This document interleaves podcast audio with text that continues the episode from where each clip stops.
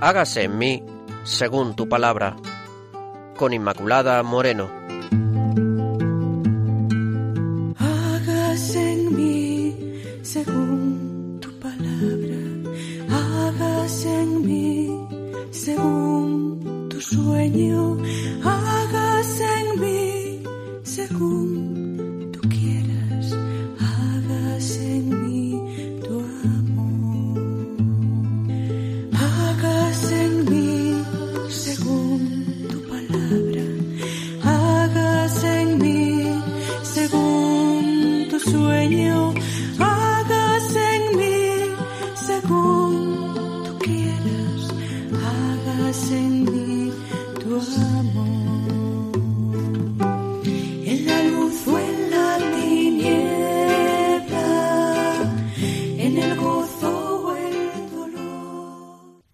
Bienvenidos, queridos oyentes de Radio María, al programa Hágase en mí según tu palabra.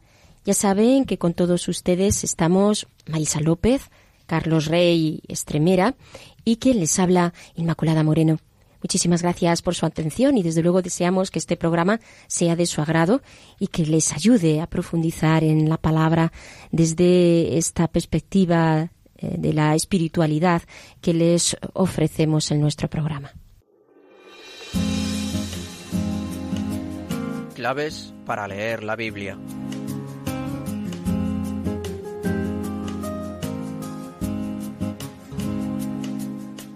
Y vamos a pasar a lo que es este primer momento del programa o esta mm, primera primera e- etapa, que son claves para entender la Biblia. Hoy nos vamos a centrar un poquito en las etapas de la formación de la Biblia, tanto en el Antiguo Testamento como en el Nuevo Testamento, porque mm, imaginaremos que la Biblia no se nos ha dado de un, de un golpe, sino que el Señor ha ido inspirando a autores para que pongan estos autores por escrito lo que el Espíritu Santo les va revelando. Por lo tanto, hay una serie de etapas en la formación de la Biblia, tanto en el Antiguo Testamento como en el Nuevo Testamento. De aquí que hay una serie de hipótesis eh, que se estudian para entender cómo se ha realizado esta formación. Por supuesto, siempre se parte de lo que es la tradición oral. La tradición oral está en la base, se va transmitiendo esos acontecimientos y esa experiencia de salvación, pues se va eh, dando de padres a hijos. Hay una primera etapa, que es la etapa patriarcal, sobre todo en este caso, no estamos haciendo referencia a la etapa de la formación y de formación del Antiguo Testamento. El primer capítulo de la historia de Israel, pues tal como se lee en los relatos del Génesis, está ligado a tres generaciones, está ligada a Abraham, a Isaac y a Jacob y se desarrolla en el siglo XX antes de Cristo. Digamos que son propiamente hablando los primeros personajes históricos que encontramos en la Biblia. Este clan, que es el clan de los patriarcas, eh, aparecen como aquellos hombres que vivían pues una vida nómada, vivida desde luego religiosamente como, como respuesta a esa llamada de Dios. Y desde esta andadura, pues era una andadura llena de dificultades, de privación, de, de, en los países a los que iban, de dramas familiares, pero todo esto ellos lo llevan siempre con una gran confianza, una gran confianza en Dios y con una esperanza también firme. Se realizaba el culto en torno a santuarios como Siquén, como eh, Mamreo, como Berseba como Hebrón. Se van así rememorando pues estas experiencias de, los padres fundadores del pueblo escogido. Entonces así se, van fijando lo que se llama el primer credo de Israel, ¿no? Es donde se va fijando estos, estos primeros textos que después se irán redactando e incluyendo en, en la palabra. Hay una segunda etapa. Esta segunda etapa es la etapa mosaica y esta etapa se desenvuelve en torno a los años 1250, 1200 antes de, de, Cristo, claro. Los libros del Éxodo, del Levítico, el libro de los números, también pues lo que están narrando son estas vicisitudes de los descendientes de Jacob, de Israel, que pasan pues de la esclavitud de Egipto a, a, convertirse en pueblo de Dios.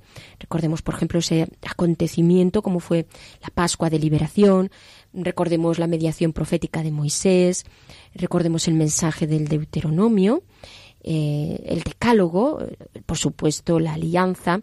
Así pues va surgiendo sobre todo en el decálogo, es ese código moral, también puesto por escrito, que, Dios presenta a, su pueblo.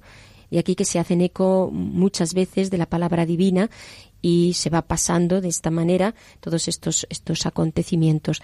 Se ponen algunos de estos textos por escrito, muchos también se siguen pasando de forma oral. Hay una, una tercera etapa, que es la etapa de la monarquía, una etapa que después de unos 200 años de lucha por la ocupación de la tierra prometida, van apareciendo los libros de Josué, jueces, eh, van siendo, por lo tanto, estos libros que datan del año 1000 hasta el año 587. Merece destacarse pues esos hechos a los que se, refieren, porque ya se va dando por parte del pueblo una organización social, una organización de carácter político, una organización de carácter religioso, la fusión de las tribus en un único pueblo, eh, también, ¿no? La separación, en el caso, como ya vimos en las etapas de, de la historia de la salvación, de entre el norte y el sur, todo esto pues eh, va siendo otras de las de las etapas y es así cuando se ponen por escrito pues las dos grandes tradiciones de las que nos hablan estas eh, hipótesis sobre la formación de la escritura una de ellas es la yavista en el reino del sur hacia el siglo IX y otra es la eloísta en el reino del norte hacia el siglo VIII. Se llaman así pues por el modo de designar a Dios como Yahvé o como Elohim respectivamente.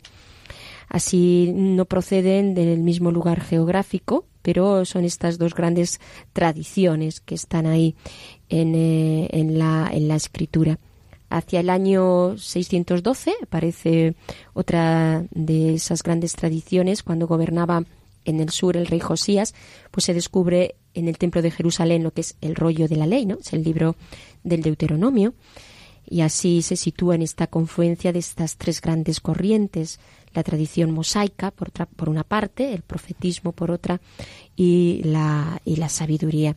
Así es como esta tradición también, desde luego, tiene muchísima importancia en lo que es la formación del em, Antiguo Testamento, es en efecto lo que se llama la tradición deuteronómica y entienden por lo tanto así esta, esta teología que contiene esta tradición del Dios que por una parte eh, promete, por otra parte purifica, porque llama en todo momento a la conversión del pueblo. Así pertenecen a esta tradición el libro del Deuteronomio, Josué, jueces, y los dos libros de Samuel y los dos libros de Reyes.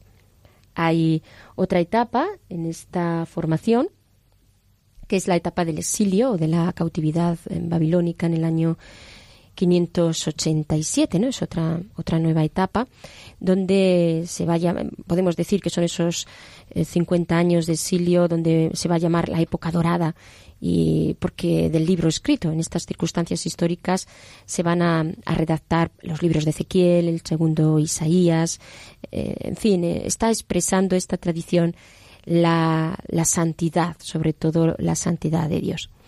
Y tenemos otra de esas grandes tradiciones, que es la tradición sacerdotal, que aparece también en esta etapa, que tiene también una gran importancia, porque los sacerdotes en la antigua ley habían sido siempre los hombres de las tradiciones y por eso eran los grandes especialistas en, en, la Torah.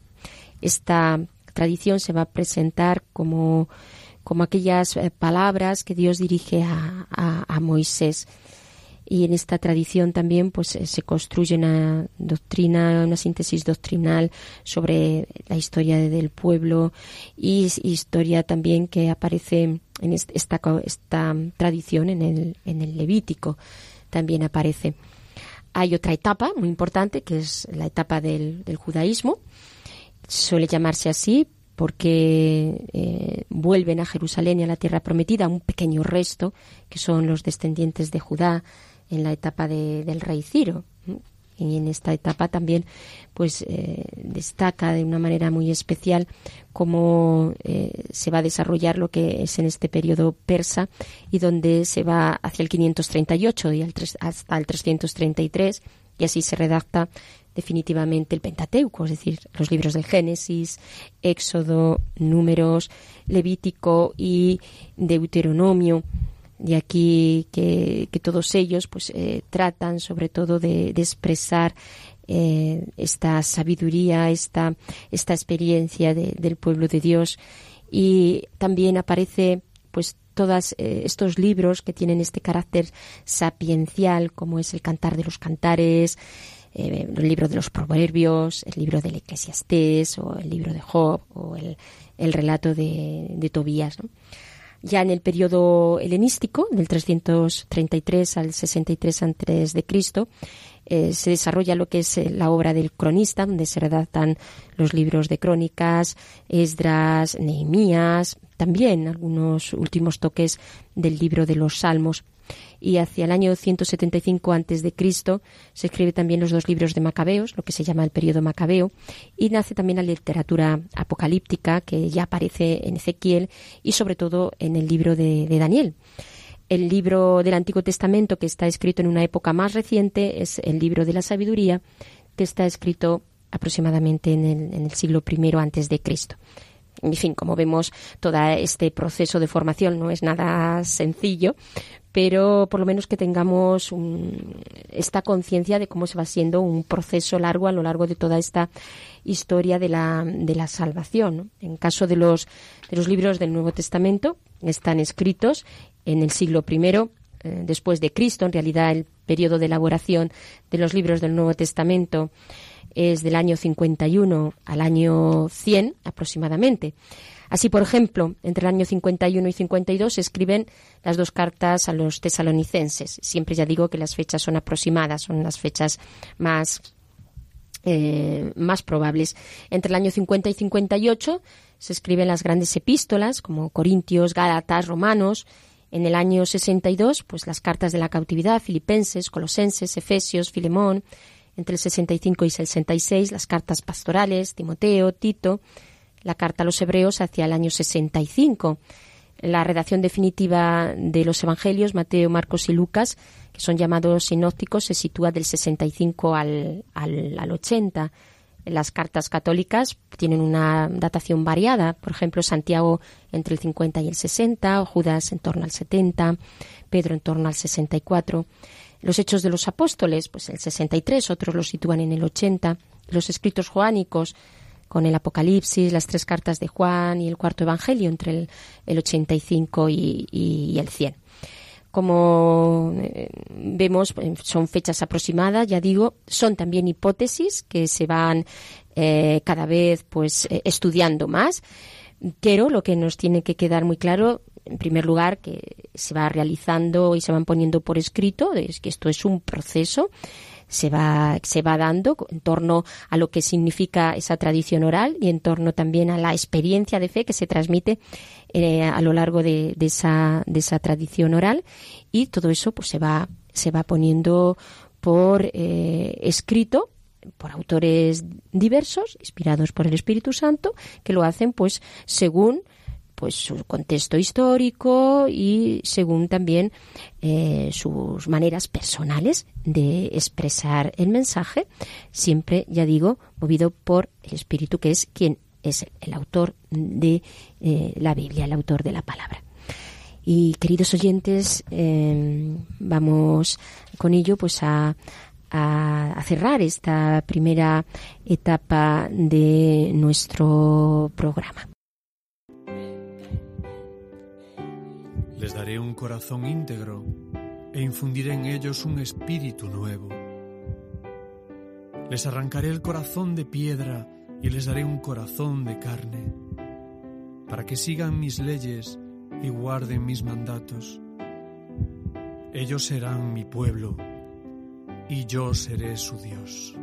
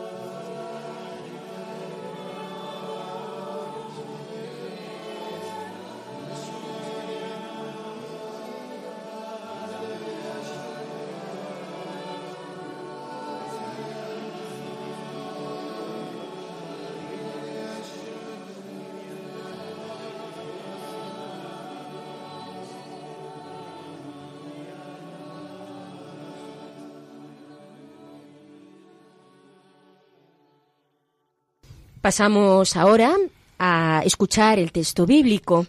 Génesis 3, 1, 15. Escuchamos.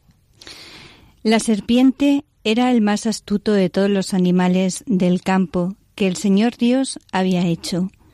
Y dijo a la mujer, ¿Es cierto que os ha dicho Dios, no comáis de ningún árbol del jardín?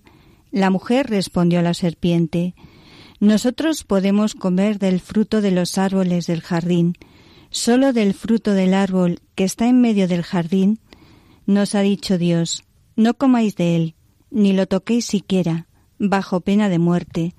Entonces la serpiente dijo a la mujer, No, no moriréis, antes bien, Dios sabe que en el momento en que comáis se abrirán vuestros ojos y seréis como dioses, conocedores del bien y del mal. La mujer vio que el árbol era, era apetitoso para comer, agradable a la vista y deseable para adquirir sabiduría. Tomó pues de su fruto y comió. Dio también de él a su marido, que estaba junto a ella, y él también comió. Entonces se abrieron sus ojos y se dieron cuenta de que estaban desnudos. Cosieron unas hojas de higuera y se hicieron unos taparrabos.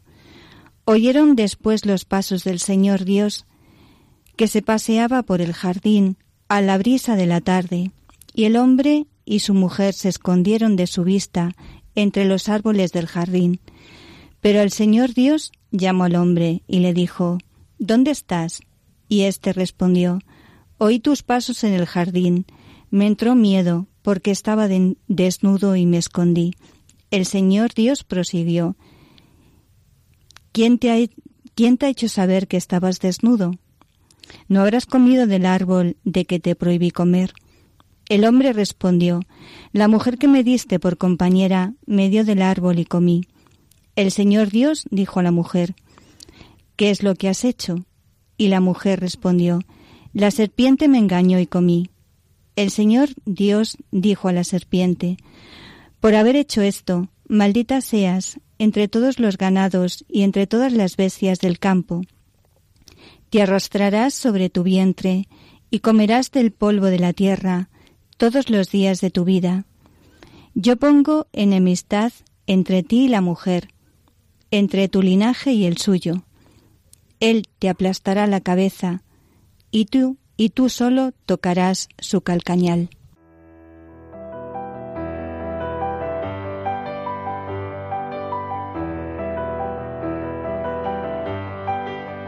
Dios al encuentro del hombre.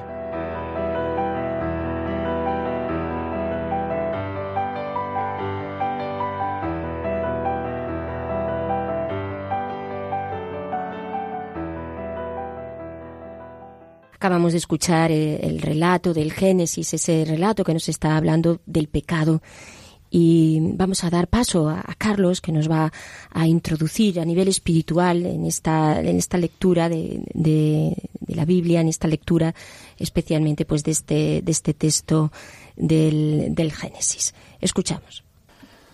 Estimados oyentes de Radio María mis más cordiales saludos a todos. Continuamos con nuestros programas sobre personajes bíblicos que ojalá os estén siendo útiles Concluimos hoy la serie de cinco programas dedicados a los dos grandes protagonistas de la historia, Dios y el hombre. En los tres primeros, si recordáis, hablamos de Génesis 1, que da una visión altamente positiva de la creación y del ser humano, aunque paradójicamente fue escrito en tiempos de mucha penuria y sufrimiento, y reafirma contra toda previsión que Dios es de fiar porque es el origen de todo. En el, cuarto y último, que titulé Las paradojas de la realidad humana, introduje los capítulos Génesis 2 y 3, que están centrados en el ser humano y reflejan la ambigüedad, o dicho de otro modo, las dos caras de todo lo que los humanos tenemos de mejor. Pero nos quedamos a mitad de camino. Hoy damos continuidad a aquel programa. Génesis 2 presenta una imagen idílica de la realidad. Todo es bueno, positivo y gratificante para el ser humano. El entorno, los animales, su sexualidad, su libertad y su responsabilidad de cuidar la tierra. ¿Pero es así la vida real? No. El ser humano vive, desde que nace hasta que muere, una experiencia contradictoria. Existen en la vida humana lugares, momentos y experiencias de paraíso, sí, pero no faltan, incluso parecen prevalecer las de infierno. Lo mejor, la vida, la relación de pareja, la libertad, el trabajo, unas veces lo vivimos de modo gozoso, gratificante, realizador, pero otras de modo problemático y hasta dramático. Junto a la experiencia del bien, la del mal. El autor bíblico completa la estampa idílica de Génesis 2 con la de Génesis 3, en la que ofrece el inverso de aquella, la cara gris y deficiente de toda realidad. Todo lo bueno pasa a estropearse. La experiencia gozosa de la desnudez, la maravillosa atracción sexual entre hombre y mujer, el gozo de la maternidad, el disfrute en el trabajo, la armonía con la naturaleza, la relación de confianza con Dios. Génesis 3 presenta sin explicar la experiencia del dolor, del machismo, del trabajo penoso y a menudo estéril, la frustración y el sinsentido, la culpabilidad y el miedo a Dios, la desarmonía y la muerte. ¿Por qué existen? ¿De dónde vienen? Dios ha creado al hombre para la vida, la libertad y la dicha, y sin embargo, estas realidades están ahí y son inherentes a su condición humana. El ser humano está herido por el mal. Es el ser más maravilloso y el más terrible, capaz de lo mejor y más bello y de lo más absurdo, cruel y antihumano. Siendo semejante a Dios, posee un enorme potencial para el mal y la crueldad. Incapaz de vivir reconciliado consigo mismo y de realizar sus propias expectativas, expectativas perdón, vive siempre insatisfecho. La condición humana es limitada y está herida, y eso nos afecta a todos. Nacemos como que con un defecto de fabricación. El mal y la finitud atañen a su condición humana, le pertenecen, están en él y son la raíz de sus demás deficiencias y heridas. Génesis 3 describe experiencias humanas inquietantes. La seducción por lo prohibido, la tentación, la caída, la culpabilidad, el miedo a Dios, la desnudez y la vergüenza. No son las experiencias eternas de todo hombre y de toda mujer y de toda mujer. La presencia misteriosa del mal, del mal y de su poder en la historia aparece encarnado en un personaje enigmático, la serpiente, un ser maligno, seductor y astuto en el arte de engañar. Comienza por dar una mala imagen de Dios, celoso de lo suyo y represor de los anhelos de felicidad del ser humano. Minar la confianza del hombre Dios en Dios es clave. Después les recuerda a Adán y Eva la prohibición de Dios de no comer del fruto del árbol, suscitando así el deseo por lo prohibido. Y concluye con una tentadora irresistible oferta. Si coméis seréis como dioses, no moriréis, tendréis como Dios el secreto último de todas las cosas. La serpiente presenta al hombre la felicidad al alcance de la mano, despertando su profunda aspiración a una autonomía ilimitada y su deseo de ser más que una simple criatura. Porque no apoderarse y comer del fruto de este árbol apetitoso, atrayente y deseable? Sin embargo, las recetas fáciles y los atajos para alcanzar la felicidad plena e inmediata suelen esconder trampas. Y el ser humano cae una y otra vez en ellas. Entonces, dice el texto, se les abrieron los ojos y se dieron cuenta de que estaban desnudos. Con esta frase el autor bíblico expresa una experiencia de los hombres de todos los tiempos la frustración al ver sus pretensiones y expectativas defraudadas, lo que le provoca desencanto, culpabilidad, vergüenza e incluso miedo de Dios. Son experiencias inesperadas que hieren al ser humano en su ser más profundo. ¿Qué clase de ser es este hombre o mujer que no puede escapar de tan desagradables experiencias? es fruto de su grandeza y dignidad, de su conciencia del bien y del mal, pero también de su ser quebrado, de, de, su no ser como Dios. Al intentar ser como Dios, descubre su desnudez, lo que es en realidad, y necesita cubrirse con hojas de higuera para esconderse de Dios, de los otros, incluso de los más íntimos y hasta de sí mismo de ser expresión de total transparencia y confianza, estaban desnudos y no se avergonzaban, la desnudez se ha cambiado en sentimiento de indignidad y bochorno. Ha perdido la transparencia inicial y ahora necesita enmascarar sus complejos y lágrimas y encubrir su pobreza radical con hermosas fachadas. Cómo le cuesta al ser humano aceptar su verdad, su verdad desnuda sus limitaciones, su intimidad herida, su conciencia culpabilizada, su caducidad indigente. Desnudo y reducido a lo que es de verdad, toma conciencia de su insensatez, pero no la acepta y echa la culpa a la mujer y a Dios mismo. La mujer que pusiste conmigo me dio del árbol. Qué frecuente es esta reacción entre los humanos.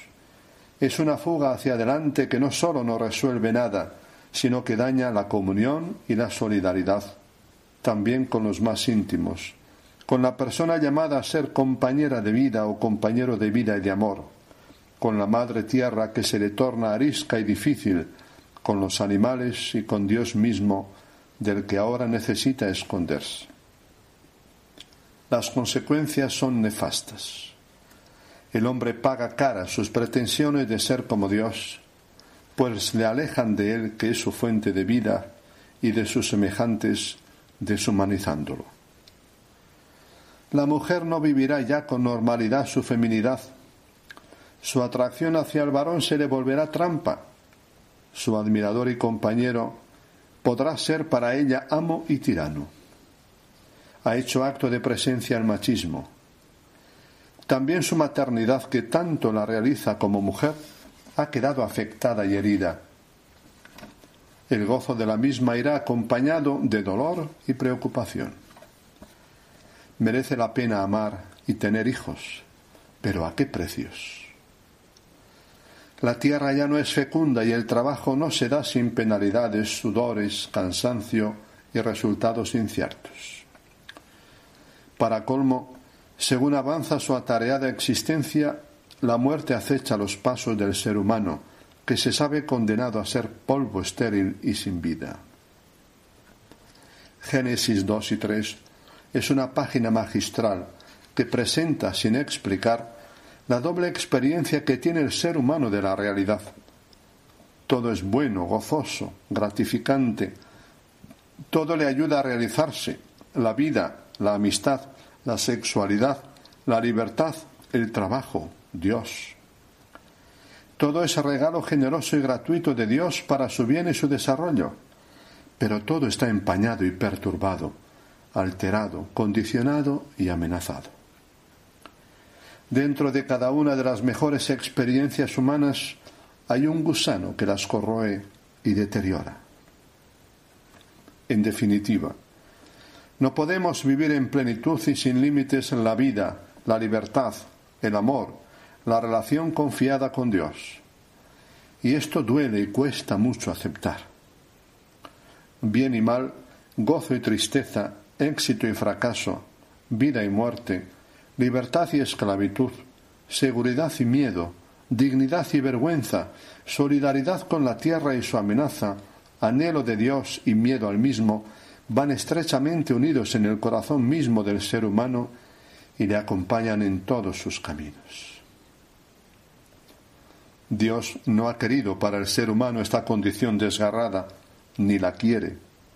De hecho, en el texto solo maldice a la serpiente, que es la representación simbólica del mal, no al hombre ni a la mujer, quienes en el mismo instante en que sienten miedo de Dios y oyen su condena a la serpiente, escuchan también el anuncio esperanzador de una victoria futura sobre el mal.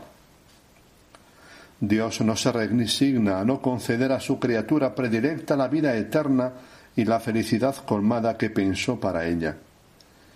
Abre por ello, desde el primer momento en que la historia ha sido tocada por el mal y empañada por el drama, una puerta de esperanza y de salvación.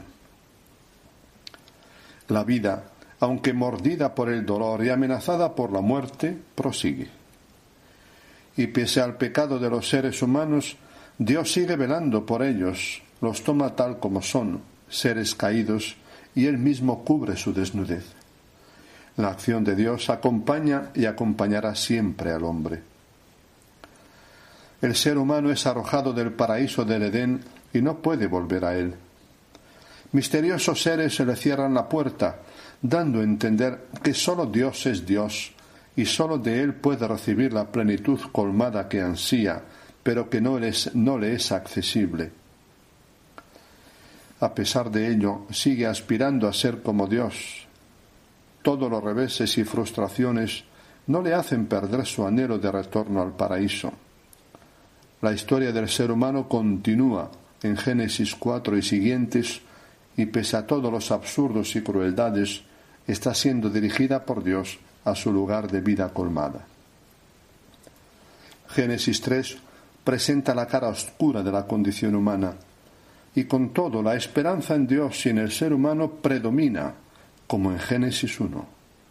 Es lo propio del creyente y el autor bíblico lo es. A la experiencia paradisíaca de la vida y del mundo de Génesis 2 sucede la experiencia dramática de Génesis 3, pero esta última no fatídica ni decisiva. La existencia del ser humano es dramática, pero no trágica.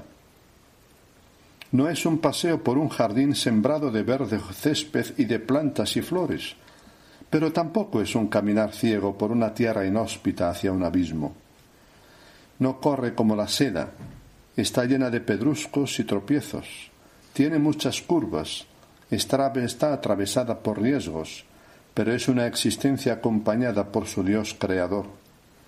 No está libre de los mil azares y avatares de la historia, ni de las indomables fuerzas cósmicas, ni del uso disparatado del poder y de la libertad. Pero como en las películas del oeste, llenas de aparente incertidumbre, tensión y suspense, acabará bien. Según la visión bíblica de la historia, hay esperanza sobre la marcha y el final de la misma.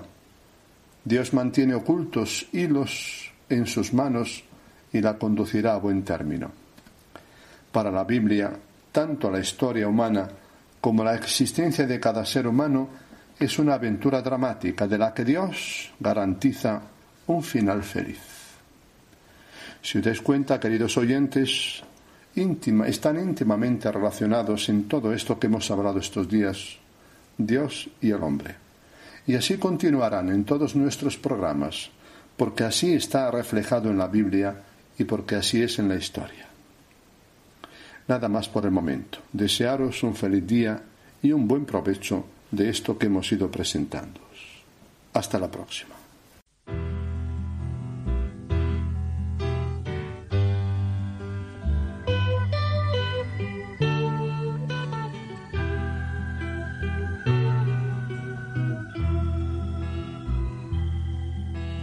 Vengo ante ti, mi Señor,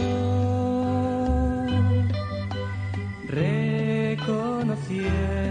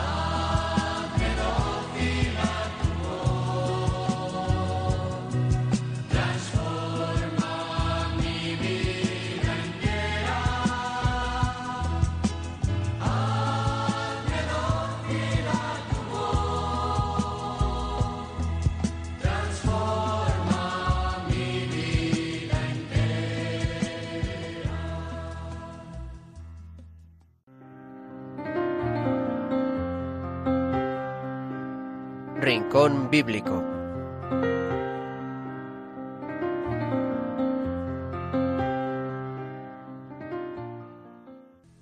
Bien, y después de haber escuchado la enseñanza de Carlos, pues vamos a pasar, como ya saben, queridos oyentes, al, al rincón bíblico, que hoy vamos a ver, Marisa, lo que nos tienes preparado. Cuéntanos. Pues hoy vamos a hablar un poco de las heridas de nuestro mundo y de las heridas de- del hombre y de nuestras heridas también, porque es verdad que la mayor, mayor herida que tenemos es el pecado, ese pecado que todos eh, tenemos y que realmente es el que nos hiere tanto que, que nos que nos traspasa y el corazón. Pero eh, hay veces que tenemos unas heridas también pues como pueden ser las heridas de la soledad. Cuántas soledades hay en este momento eh, en las personas cuántos ancianos que se sienten solos cuántas personas incluso viviendo en la misma casa se sienten solas porque la soledad les va les va atrapando. Y es que vivimos otra herida también profunda, que es que somos unos individualistas.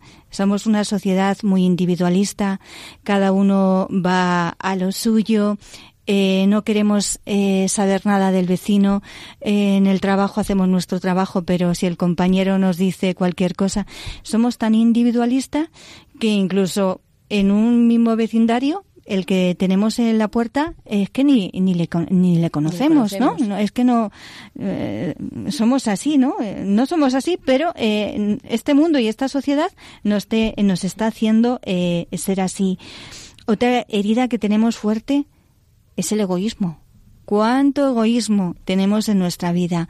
Eh, tenemos una vida tan materialista que, que parece que, que vivimos simplemente para, para lo material, ¿no? Somos egoístas con el dinero, somos egoístas con nuestro tiempo, somos egoístas con nuestras cosas, somos egoístas de una forma que es que eh, parece impresionante, parece que solamente vivimos en el mundo eh, yo, yo y yo, ¿no? Ese yo tan fuerte que a veces está mm, tan grabado dentro de nosotros, ¿no? Y, que nos hace como, como mm, autofirmarnos eh, en lo que pensamos, en lo que decimos y, en lo que hacemos, ¿no? Otra herida es la herida de la tristeza. ¿Cuánta tristeza? ¿Cuántas personas tristes? ¿Cuántas personas con depresión? ¿Cuántas personas que no tienen esperanza? Qué pena. Eh, ¿Cuántos jóvenes vemos que no tienen esperanza? Que ya es como si ya han vivido todo. O, o también es cierto que se encuentran en una situación en este momento, ¿cuántos jóvenes sin trabajo? Y, y eso lo que produce es una desesperanza, una herida, un, un incluso eh, yo no valgo, ¿no? Es eh, complejos, inseguridades y, te vas metiendo, te vas metiendo en esa en esa rueda y la herida hay veces que se va haciendo más profunda. Eh, es esa vida sin sentido que ahora mismo es, es la que tiene el hombre de nuestro tiempo, ¿no? La falta de sentido. Sí. De hecho, eh, efectivamente, no el pecado, como hemos estado escuchando en el relato del Génesis, el pecado original, mm, lo que hace es que rompe con ese proyecto de Dios y entonces lo que, que genera es esa desarmonía. Entonces, Claro. esa desarmonía hace que el hombre, al no reconocer a su creador, en- entonces eh, empieza pues a, a alejarse y en consecuencia de todo eso, pues eh, trae el pecado y el pecado trae otra serie de consecuencias heridas, claro. porque claro en nuestro interior en nuestro corazón pues se van dando esas oscuridades no esas oscuridades eh, como tú estás diciendo Marisa no cuánta cuánta soledad encontramos en tantas personas y, y, y, cómo hay personas que se, ahogan en, en esa en esa soledad ¿no? Ahí está ¿no? la, la luz del cristiano para, para atender estas situaciones de, de ancianos, de eh, pero incluso personas que podemos decir mm, parece que tienen una vida muy eficaz o muy de cara a la galería, sí, sí, sí. pueden encerrar en su corazón una, una soledad. Sí, porque no, podemos, eh, tremenda, ¿no? claro, enmascarar. Es que nos ponemos un montón máscaras también, de, ¿no? claro, de máscaras y realmente cuando llegas a tu casa y te quedas tú solo, eh, ves tu realidad, ¿no? Y eh, como vivimos a veces de apariencias y de aparentar lo que no somos, pues realmente al final eh, la herida se va haciendo más grande y qué difícil a veces es salir de esas heridas, ¿no? Eh, hay un texto bíblico eh, es Ezequiel cuando dice el Señor nos dará un corazón de carne y nos quitará el corazón de piedra y es que lo que produce eh, la herida a veces esa es esa piedra, ¿no? Que, que como te han hecho daño, o como muchas veces has recibido heridas o esa misma soledad te hace tanto daño, el corazón a veces se, se va haciendo Duele, más duro. sangra y se Sangra, endurece sí, para sí, no- se para no endurece. sufrir. Claro, se endurece para no eh, sufrir. Con lo cual nos ponemos un escudo y, y no dejamos entrar a nadie. Efectivamente, lo está también, claro, indicando la y, y todas ah, muchas veces también se manifiesta a nivel físico, es decir, que lo que Sí. sucede esp- espiritualmente afecta a tu psicología y afecta lo que sucede en tu alma, afecta a tu psicología y afecta a tu físico, de tal manera que eso también se puede somatizar en muchas en muchas enfermedades. Cuando eh, el espíritu está feliz y está sano, pues pues también lo está muchas veces lo manifestamos en nuestro cuerpo aparte bueno de que eh, puede haber por supuesto enfermedades También, de otro tipo pero claro. pero Sí, ahí sí. también ahí está el origen de muchos de nuestros de nuestros traumas a, a Claro, esos, por ejemplo, la a esos niveles ¿Cuánta, eso- cuánta tristeza cuánta derivada tristeza de la soledad, alberga, sí, seguramente? derivada de la soledad y, de la- y derivada del sinsentido. Porque De- sí, sí, si sí. tú no encuentras sentido a, a nada, eh, el suicidio es una- algo que está aumentando mucho también hoy en día, sobre todo con los, con los jóvenes. Pues eh, porque les ocurre algo y ya no encuentran sentido a nada o están metidos en esa vorágine del mundo que solo les ofrece lo superficial y si lo superficial por lo que sea ellos no lo tienen porque son mal vistos o marginados entonces no no no soportan esa esa Sí, sí, presión sí, esa tensión. y claro eso ya se convierte en- en la autodestrucción de la Claro. de la persona. Y lo malo es cuando vamos con esas heridas a, a sitios donde nos hieren más todavía, porque hay tendencias como muchas veces eh, que te pueden decir, bueno, como si fuesen los salvadores, ¿no? De Mm. tu tristeza, de tu sentido, y lo que hacen es que nos metemos a veces en envergaduras mucho más oscuras Sí. y, y, mm, te cazan, ¿no? Y ya mm, te encadenan, ¿no? Y ya dices, bueno, me- mi herida más eh, este encadenamiento pensando que me iban a dar eh, la salvación y resulta que es que es como un Al lodo. se acaban agranda- Uf, agrandando, agrandando. Claro, y claro, ahí claro, es claro. eso ya es un agujero. Claro, porque en el fondo eh, tú quieres salir de, de esas situaciones, ¿no? Porque esa situación es lo que nadie quiere vivir triste en esta vida, nadie quiere ser infeliz. Eh, buscas salir mm, de esas situaciones, eh, de esas heridas que tenemos, pero a veces eh, cogemos caminos que no son los que tienen que que ser, ¿no?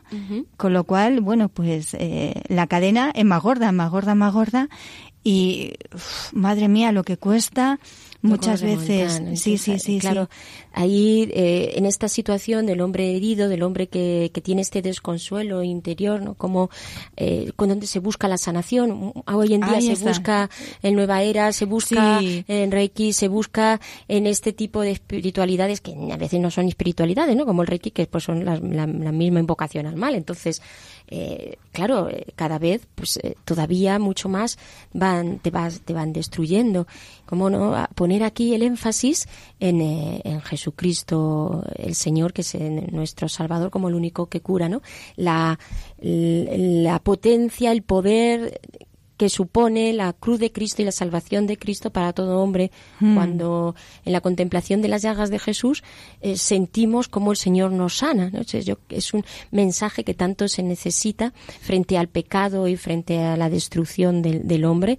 Eh, creo que hoy como cristianos debemos de de dar este mensaje de, de sanación y de y de, Y de salvación esperanza, y de esperanza, de ¿no? esperanza, Como justamente. es la cruz de la cruz de nuestro de nuestro Señor Jesús cómo se, se manifiesta no entonces por eso queridos oyentes pues eh, vamos a, a terminar el programa de, de hoy y, y lo vamos a hacer en primer lugar pues eh, escuchando al Señor a través de la música. Vamos a tener ahora una pausa musical y eh, para terminar con una oración, una oración desde nuestro Señor Jesús para dejarnos sanar por su amor, para dejarnos eh, regar con su preciosa sangre y que Él sane nuestras heridas, que también como creyentes nosotros aunque seguimos al Señor, también las tenemos y también estamos necesitados siempre de la misericordia del Señor.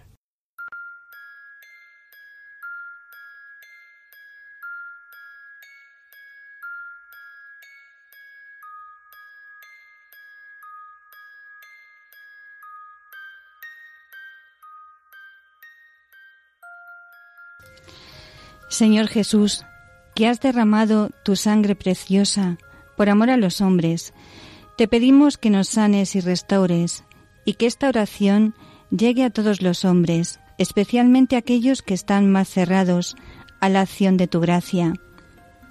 En tu infinita misericordia y, al contemplar la luz que irradian las heridas de tu cabeza, producidas por la corona de espinas, te pedimos que nos sanes de las heridas producidas por los malos pensamientos, de los juicios duros, de la soberbia de nuestra razón, de toda enfermedad psíquica. Sánanos, Señor Jesús, de todo recuerdo traumático que albergue nuestra memoria. Danos una memoria nueva, purificada por el perdón. Danos la gracia de perdonar a los que nos han hecho daño y de olvidar el hecho en sí.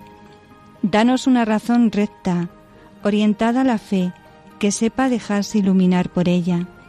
La luz de la misericordia que brota de estas llagas se expanda e ilumine especialmente a los enfermos psíquicos, especialmente a los más agudos, que en tu infinita misericordia los sostenga y acompañe y encuentren refugio en sus seres queridos y en aquellos que se dediquen a su cuidado Ilumina con tu misericordia a los que sufren depresiones o tristeza crónica y han dejado de ver el horizonte de la esperanza en su vida.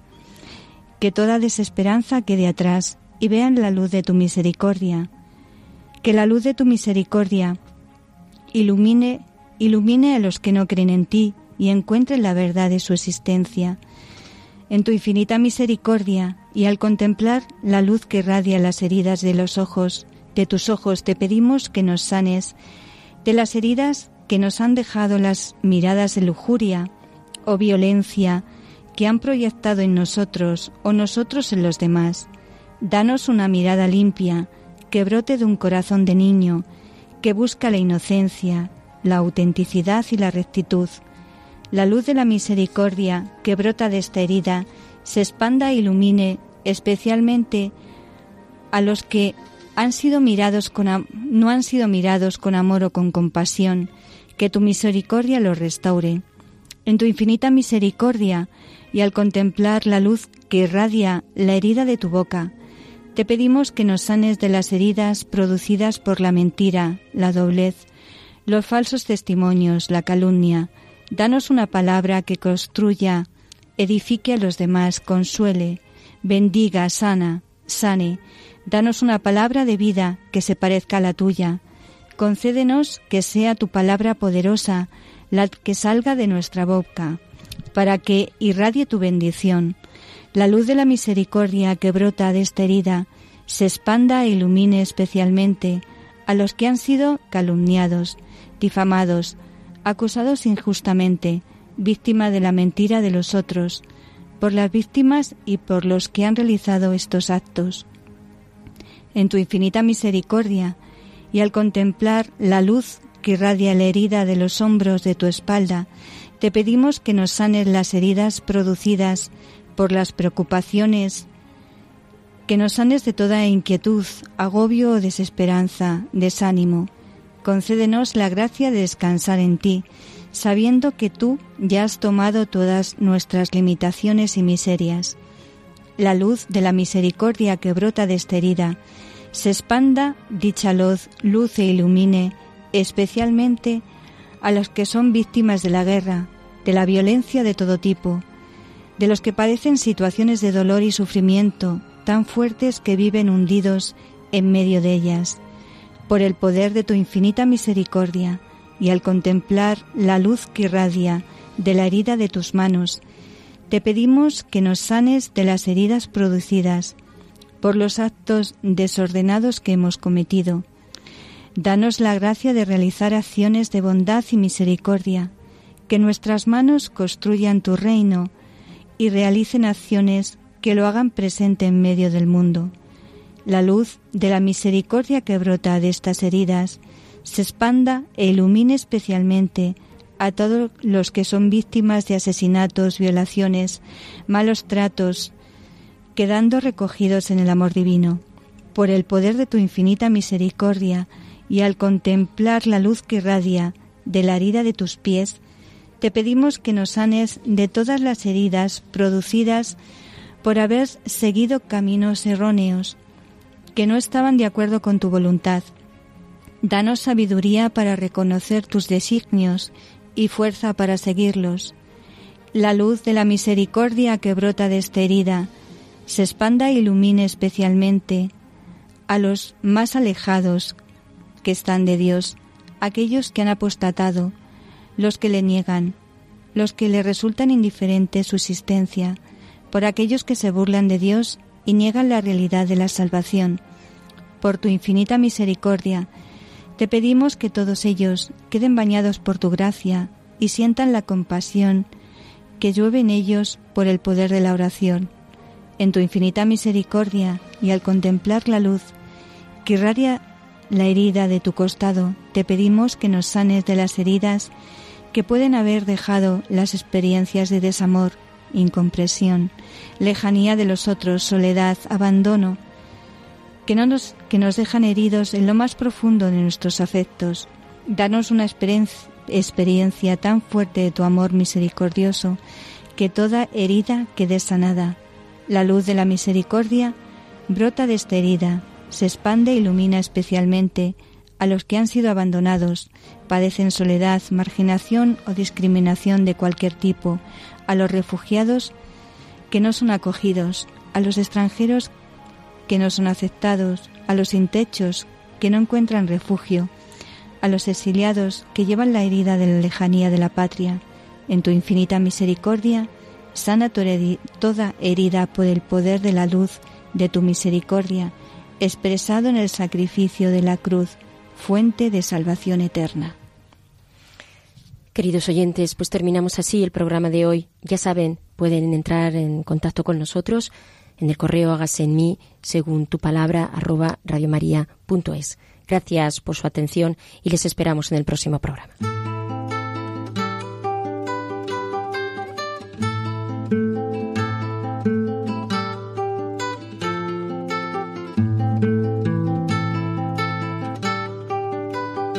Han escuchado Hágase en mí según tu palabra, con Inmaculada Moreno.